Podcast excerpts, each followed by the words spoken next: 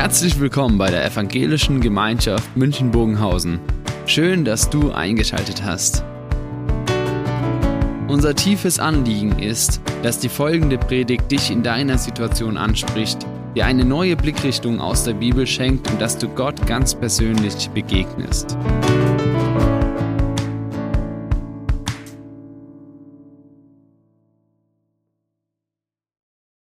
Ja, wir haben jetzt schon im Clip so manches gesehen. Und ich hoffe, am Ende wissen wir, warum die, der reiche Mann, von dem heute die Rede ist, eigentlich ganz arm dran war. Ich möchte uns eigentlich mit erstmal auf eine Gedankenreise mitnehmen, dass wir zurückgehen in die Zeit Jesu, dass wir uns auf den Weg machen in die Zeit kurz bevor der heutige Text, bevor Jesus diesen heutigen Text erzählte. Jesus ist wieder mit seinen Jüngern unterwegs, umgeben von vielen Menschen, die ihn auch hören und sehen wollten. Und es waren ganz unterschiedliche Menschen. Es wird berichtet, dass Arme und Reiche dabei waren, Bauern und Gelehrte, Pharisäer, Zöllner, Stellen wir uns doch mal dazu, gehen wir ein paar Schritte mit. Jetzt hören wir, wie Jesus von Gott erzählt, wie er von der Welt redet und wie er Gottes Einzigartigkeit ihn vor Augen malt. Sein Handeln, seine Liebe. Und doch so ganz anders, als sie es bisher gehört hatten. Er verwendet Bilder, die sie aus ihrem Alltag kannten, auch Redewendungen oder Begriffe. Aber dann fordert Jesus sie auf einmal heraus. Er macht ihnen deutlich, dass es nicht nur um ein schönes, ja, das, er fordert sie heraus, auch über ihren Alltag nachzudenken. Wie sieht es denn in unserem Alltag aus, wenn wir mit Gott leben? Er möchte, dass es sichtbar wird. Und da gibt es verschiedene Punkte und ein Punkt, den er hier anspricht, ist der Umgang mit Geld und erzählt ihnen das in Form eines Gleichnisses, das wir kennen vom untreuen Verwalter oder wie wir vielleicht heute sagen würden, vom trick, trickreichen Verkehr, äh, Geschäftsführer. Aber er weist auch direkt auf die Gefahr hin, die einfach diese Fokussierung auf Besitz, auf Geld nehmen kann, nämlich dass wir das Wesentliche aus den Augen verlieren. Und auf einmal wird's unruhig. Also da geht Jesus doch jetzt vielleicht einen Schritt zu weit.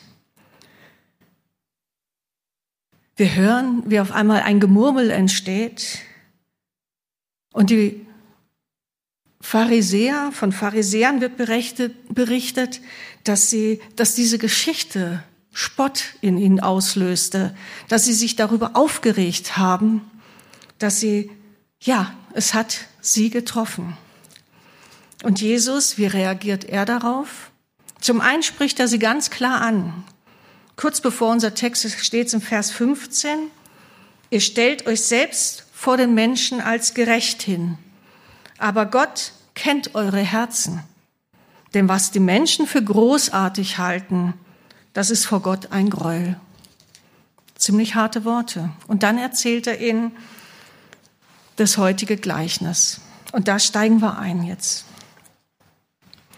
Ich lese nach der Einheitsübersetzung. Es war einmal ein reicher Mann, der sich in Purpur und feines Leiden kleidete, Lein kleidete und Tag für Tag glanzvolle Feste feierte.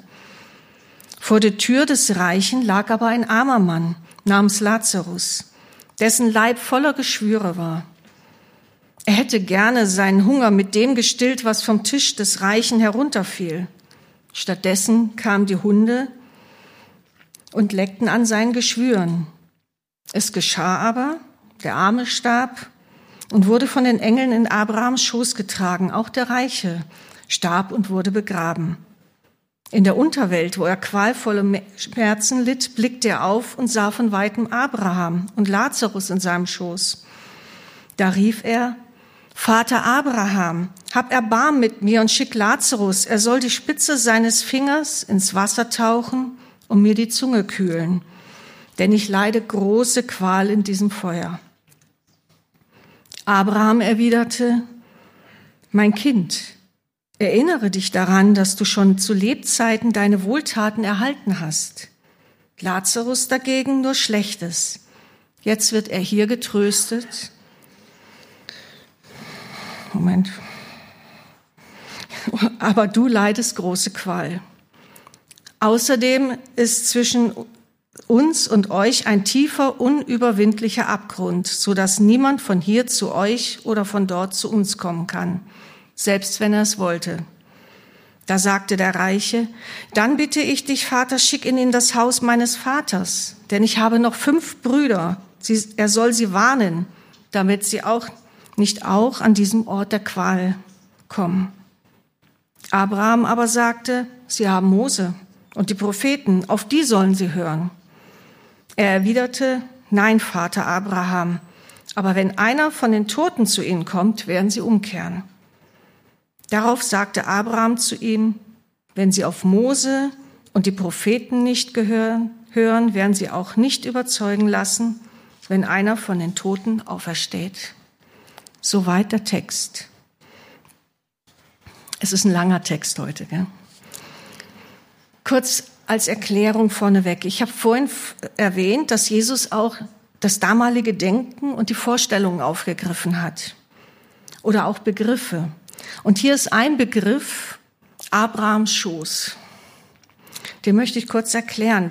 Die Juden verbanden damit den Begriff, dass als, es war für sie der Ort der Glückseligkeit, ein Ort voller Frieden und Geborgenheit, ein Ort, an dem die verstorbenen Gläubigen darauf warten, dass hier der Messias kommt.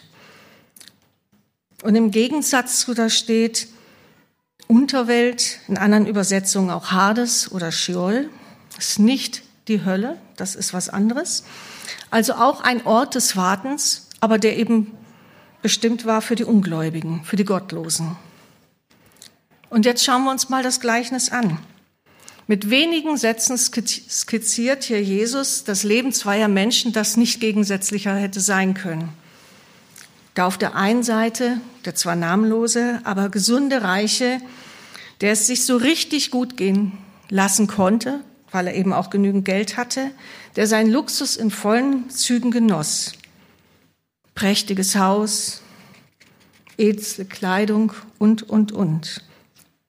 Und auf der anderen Seite der Bettelarme, im wahrsten Sinne des Wortes Bettelarme Lazarus, der, wenn man es vom Griechischen nimmt, vor die Tür hinge abgelegt wurde. Er war wahrscheinlich auch nicht nur mit Geschwüren übersät, sondern auch gelähmt. Der eigentlich nur einen Wunsch hatte, einmal richtig satt werden von den Abfällen von dem Reichen. Aber da waren immer die Straßenhunde schneller als er. Und vielleicht hatten die Zuschauer ja, äh, die Zuhörer direkt Bilder vor Augen. Sie kannten die Gegensätze, die waren damals durchaus gegeben. Es gab die Reichen, es gab, wie heute auch, die Bettler, die Armen und auch die, und es war die einzige Chance für Leute, die nicht arbeiten konnten aus gesundheitlichen Gründen, sich etwas zu erbetteln, ihren Lebensunterhalt zu erbetteln. Und wir haben da genügend Beispiele in der Bibel von. Aber was haben sie gedacht, als sie das hörten? Vielleicht beim Reichen, oh, der hat alles richtig gemacht. Zu Reichtum gekommen, dem geht's gut. So möchte ich auch leben. Und ein gängiges Bild war, wer so, dieses Wort, das kennen wir vielleicht heute noch, wer so reich war, der war doch gesegnet. Gesegnet von Gott. Dass er dass es ihm so gut ging. Der muss doch eigentlich alles richtig gemacht haben. Und bei dem Armen hatten sie Mitleid mit ihm? Oder haben sie ihn wie der Reiche einfach da ignoriert, der ihn da hat liegen lassen? Vielleicht dachten sie aber auch, wer so arm, wer so krank ist, der muss doch von Gott bestraft worden sein. Der muss doch irgendwas falsch gemacht haben. Der ist doch selber schuld. Und dass das ein übliches Denken war, das merken wir auch in den Geschichten, die Jesus erzählt hat. Auch seine Jünger dachten teilweise so. Wir lesen das im Johannesevangelium, Kapitel 9. Da fragten ihn einmal die Jünger, Rabbi, wer hat gesündigt? Er selbst oder seine Eltern, dass er blind geboren ist, äh, dass er blind geboren wurde? Also auch hier, auch die Jünger haben so gedacht, wenn jemand blind geboren ist, dann muss irgendwo doch Sünde sein. Wie denken wir heute? Vielleicht denken wir nicht gleich an Sünde, aber was geht uns denn durch den Kopf, wenn wir durch die Straßen gehen und gerade in der Innenstadt sehen wir ja immer wieder an markanten Punkten Bettler, die da sitzen, die versuchen, was zu erbetteln. Mir ging dazu auch eine Szene durch den Kopf, als ich noch in der Stadt gearbeitet habe und morgens früh in einem Laden war. Das waren geschützte Eingänge. Und wir mussten morgens erstmal die dort schlafenden Obdachlosen aufwecken, damit wir überhaupt die Tür öffnen konnten. Das hat was in mir ausgelöst. Was geht bei Ihnen, bei euch durch den Kopf, wenn ihr solche Situationen seht? Vielleicht denken wir nicht gleich, dass es Strafe Gottes ist. Aber wie oft haben wir vielleicht schon gehört, der ist doch selber schuld, dass es ihm so geht? Aber diese Geschichte geht ja weiter. Wir lesen, dass beide sterben. Lazarus scheint nicht mal ein ordentliches Begräbnis gekriegt zu haben. Doch er, von ihm wird berichtet, dass er von den Engeln Gottes in Abrahams Schoß getragen wurde. Hier wird sein Name Programm. Lazarus kann man übersetzen mit Gott hat geholfen oder Gott hilft. Zu Lebzeiten war das nicht sichtbar. Und der Reiche erhält, erhält ein ordentliches Begräbnis, aber findet sich auf einmal an einem Ort der Qual wieder, in der Unterwelt. Ich kann mir gut vorstellen, dass die Zuhörer zu dem Zeitpunkt sehr überrascht waren. Das war doch eine Wendung, mit der keiner gerechnet hat. Warum war das so? Was hat der Reiche denn falsch gemacht? War es falsch, dass er so reich war? Das wohl nicht, weil Sonst wäre Abraham nicht dort. Abraham galt als einer der reichsten Männer seiner Zeit. Wir lesen in der Bibel von vielen reichen Männern. Von Jakob, von David, Salomo. Und da können wir noch viele anführen. Also sein Reichtum war es nicht. Aber was war jetzt die Ursache, dass er in der Unterwelt war und Lazarus bei, in Abrahams Schoß? Und so kommt Jesus jetzt zum Höhepunkt in dieser Geschichte, in diesem Gleichnis, was er redet. Dem Gespräch zwischen dem reichen Mann und Abraham. Dreimal bittet der reiche Abraham um etwas und dreimal lehnt Abraham es ab. Und damit auch endgültig. Das hat was Endgültiges. Schauen wir uns die Bitten einmal an. Die erste, Vater Abraham, hab Erbarm mit mir, schicke Lazarus, er soll die Spitze seines Fingers ins Wasser tauchen und mit der, mir die Zunge kühlen, denn ich leide große Qual in diesem Feuer. Er kannte also Lazarus, das ist mal das Erste. Er kannte seinen Namen. Wenn wir das zusammenfassen, können wir sagen, hab Mitleid mit mir, schicke Lazarus zur Linderung meiner Qualen. Aber die Antwort, die Abraham gibt, die schockt erstmal. Da heißt es, mein Kind, Erinnere dich daran, dass du schon zu Lebzeiten deine Wohltaten erhalten hast. Lazarus dagegen nur Schlechtes. Jetzt wird er hier getröstet, du aber leidest große Qual. Als ich das gelesen habe, habe ich gedacht, das klingt völlig verwirrend, die Antwort. Hart und auch irgendwie falsch. Widerspricht sie nicht der Aussage, die ich vorhin gemacht habe, dass der Reichtum doch keinerlei Bedeutung hat? Das klingt ja hier so wie, geht's dir hier gut, geht's dir dort schlecht, geht's dir hier schlecht, geht's dir in der Ewigkeit gut. Aber schauen wir uns die Antworten mal genauer an. Als erstes steht hier mein Kind. Mein Kind ist eine zugewandte, ist eine positive Anrede, eine liebevolle Anrede. Ja, der Reiche war von der Abstammung her Abrahams Kind, Abrahams Nachkomme. Das wird hier überhaupt nicht bestritten. Er war per Definition, weil er zum Volk Gottes gehörte, Gottes Kind. Doch das scheint hier nicht zu reichen. So wie es bei uns auch nicht reicht, wenn wir per Definition Christen sind. Also irgendwo zu einer Kirche, zu einer Gemeinde gehören. Ich lese den Satz, den zweiten Teil nochmal nach einer anderen Übersetzung. Das ist die Genfer Übersetzung. Da heißt es, denk daran, dass es dir zu deinen Lebzeiten so gut ging, wie du es dir gewünscht hast. Und hier, glaube ich, steckt auch die Antwort drin. Er bekommt, es ist hart, er bekommt genau das, was er sich gewünscht hat. Doch seine Wünsche bezogen sich nur auf das Hier und Jetzt, auf das Leben, auf, der, in unserem, auf das irdische Leben in unserer Welt. Das ewige Leben, ja Gott selbst hat er komplett ausgeblendet. Das hat überhaupt keine Bedeutung in seinem Leben gehabt. Er hatte zu kurz gedacht. Das ist auch einer der Gründe, denke ich, warum der Reiche hier nicht mit Namen genannt wird. Er hat keine Beziehung zu Gott.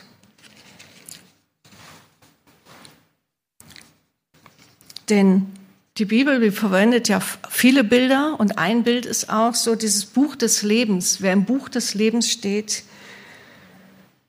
der, der ist eben der, der sich hier schon für ein Leben mit ihm entschieden hat. Und Lazarus, allein, dass er mit Namen genannt wird, zeigt, dass er in seinem ganzen Elend sich trotz allem zu Gott gehalten hat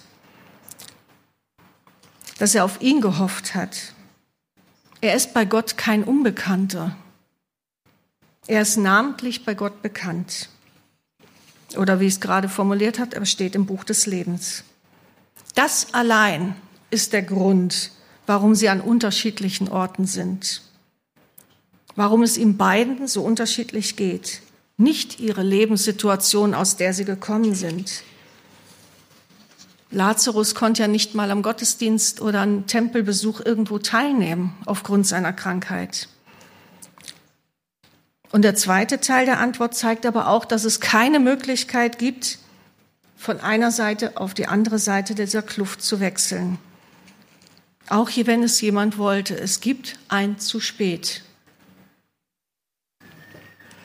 Die zweite Bitte betrifft hier seine Brüder. Schicke ihn zu meiner Familie, damit sie auch nicht auch noch an diesen Ort kommen der Qual. Anscheinend hat seine ganze Familie so gelebt. Genau wie er. Ohne Gott, ohne Beziehung zu ihm. Und die Antwort Abrahams, sie haben die Bücher Mose und die Propheten. Heute haben wir noch das Neue Testament dazu. Das sollen sie ernst nehmen.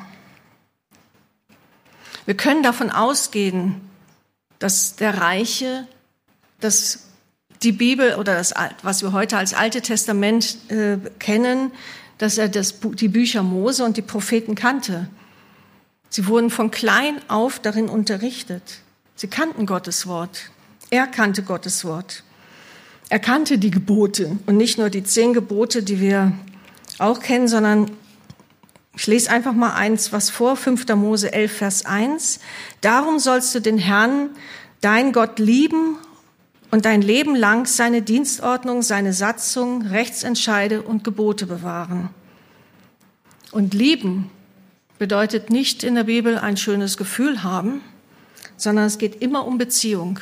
Es geht immer darum, Beziehung zum Gegenüber zu haben, hier zu Gott. Oder eben auch das Gebot der Barmherzigkeit. Wenn es ein paar Kapitel weiter da heißt, im 5. Mose 15, die Armen werden niemals ganz aus diesem Land verschwinden. Also Gott ist da sehr realistisch. Darum mache ich es dir zur Pflicht, du sollst deinen notleidenden und armen Bruder, der in deinem Land lebt, deine Hand öffnen. Und dass er das nicht gelebt hat, das kommt aus den ersten Versen hervor. Die dritte Bitte ist eigentlich eine Weiterführung von der zweiten. Nein, Vater Abraham, sagt er. Also er widerspricht Abraham hier. sondern wenn jemand von den Toten wieder zu ihnen zurückkehrt, dann werden sie ihr Leben sicherlich ändern. Auch diese Bitte lehnt Abraham ab. Wer sich von Gottes Wort nicht überzeugen lässt, der wird sich auch nicht davon überzeugen lassen, wenn jemand von den Toten aufersteht. Und dafür haben wir viele Beispiele im Neuen Testament. Jesus hat manche auferweckt von den Toten, den Jüngling zu Nein, dann den anderen Lazarus, den real lebenden Lazarus, sein Freund aus Johannes 11. Wir kennen die Geschichte von der Tochter des Jairus. Hat es was dazu geführt, dass Menschen umgekehrt sind, zum Glauben gekommen sind, dass sie auf einmal ihr Leben mit Gott gelebt haben? Oder auch Jesu Auferstehung? Es gab Unruhe, es gab Verwunderung, aber nach ein paar Wochen, ein paar Monaten ging man wieder zur Tagesordnung über. Aber was können wir aus diesem Gleichnis mitnehmen? Welche Bedeutung hat das eigentlich für unser Leben? Jesus hat dieses Gleichnis ja zunächst einmal den Pharisäern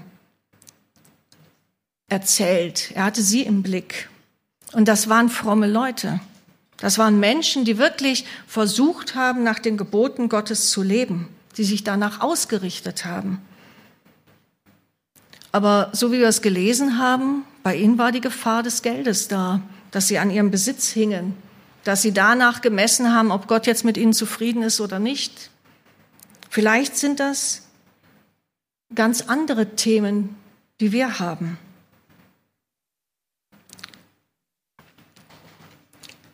Jesus sagt, es geht um eure Herzenshaltung, um eure Beziehung zu mir. Er wirbt für sie, um sie. Und was ist es bei uns? Vielleicht ist es nicht der, das Thema Geld, vielleicht nicht der Besitz, an dem wir hängen, sondern andere Themen. Und ich habe mir gedacht, es sind so viele Sachen, die einen gerade beschäftigen, die mich auch beschäftigen. Sei es jetzt die ganzen Kriege, sei es jetzt eine Epidemie nach der anderen, die irgendwo auftritt. Nicht nur Corona, sondern wir hören auch von anderen Krankheiten, die auf einmal kommen, die es vorher nicht gab. Was sind unsere Themen? Familie, Krankheit? Und Jesus warnt uns hier, wenn wir uns nur noch um uns selber kreiseln, wenn wir Gott völlig aus dem Blick verlieren, vielleicht noch in Gottesdienst gehen, auch noch irgendwo unsere Routinen, unsere christlichen haben, aber keine Beziehung mehr zu ihm pflegen, dann haben wir ein Problem. Macht Gott ja, macht Jesus ja Angst, sagt er, wenn ihr, dann wehe, wenn ihr so handelt. Nein, ich glaube, das, was er wollte und was dann auch aus dem Kontext so rauskommt, ist, dass er hier wirklich wirbt. Er wirbt, dass die Pharisäer das erkennen, dass sie in Beziehung mit ihm treten, dass sie in Beziehung mit Gott gehen, dass sein, ihr Herz dabei ist, dass es nicht nur eine Form ist, nicht nur das Äußere. Und das ist das, glaube ich, was auch für uns gilt. Dass es nicht nur eine äußere Form ist, sondern dass wir wirklich die Beziehung zu ihm suchen, dass wir mit dem Herzen bei ihm sind, dass wir uns ansprechen lassen von ihm. Wie sieht es aus? Wer oder was bestimmt uns? Kommt Gott in unserer Lebensplanung vor? Und ja, wenn ja, wie äußert sich das? Ich bin überzeugt, wenn er unser Leben prägen darf, dann wird es Auswirkungen haben in unserem Denken und in unserem Handeln. Aber der Text zeigt auch noch mehr, zeigt auch, es gibt ein Leben nach dem Tod. Das ist erstmal ganz sachlich da. Ist für uns vielleicht schon klar. Aber wenn wir rundherum hören, merken wir, dass da sehr viel gezweifelt wird, dass es nach dem Tod weitergeht. Und wir entscheiden uns hier und heute in unserem Leben, wo wir die Ewigkeit verbringen. Nach dem Tod ist es zu spät. Und ein letzter Gedanke noch zu dem Text. Wir haben mit dieser, mit der Bibel einen ganz großen Schatz. Gottes Wort. Er spricht dadurch zu uns. In diesem Buch haben wir alles, was wir für unser Leben brauchen, für unsere Entscheidungen brauchen. Zweimal weist der Text darauf hin. Gott spricht durch sein Wort zu uns. Und wir haben Jesus der es auch gezeigt hat, wie Gott das gemeint hat. Und wir haben den Heiligen Geist, der uns das in unser Leben übersetzen will. Darum lasst uns darauf hören, lasst es uns ernst nehmen. Amen.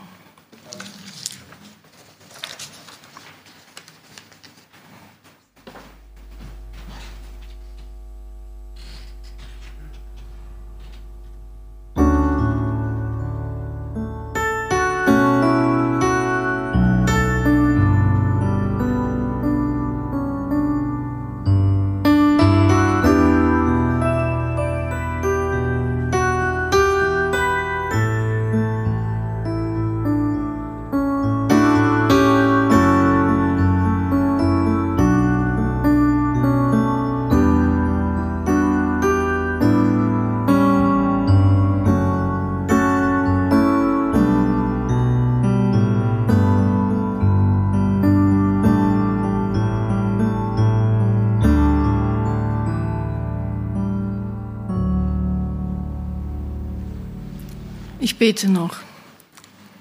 Ja, lieber Vater, du weißt, wo wir stehen, wo uns der Alltag manchmal so fest im Griff hast, dass wir dich aus dem Blick verlieren. Du kennst unsere Gefahrenpunkte und ich möchte danken, dass du uns nicht loslässt, sondern dass du uns hältst und dass du uns immer wieder zu dir ziehst, dass du derjenige bist, der handelt und ja, uns nicht einfach stehen lässt. Danke, dass du da bist, dass du jetzt auch da bist, dass du mitgehst. Danke, dass du unser Herz siehst. Und ich möchte dich bitten, dass du uns ganz neu, ja, zum Brennen bringst. Amen.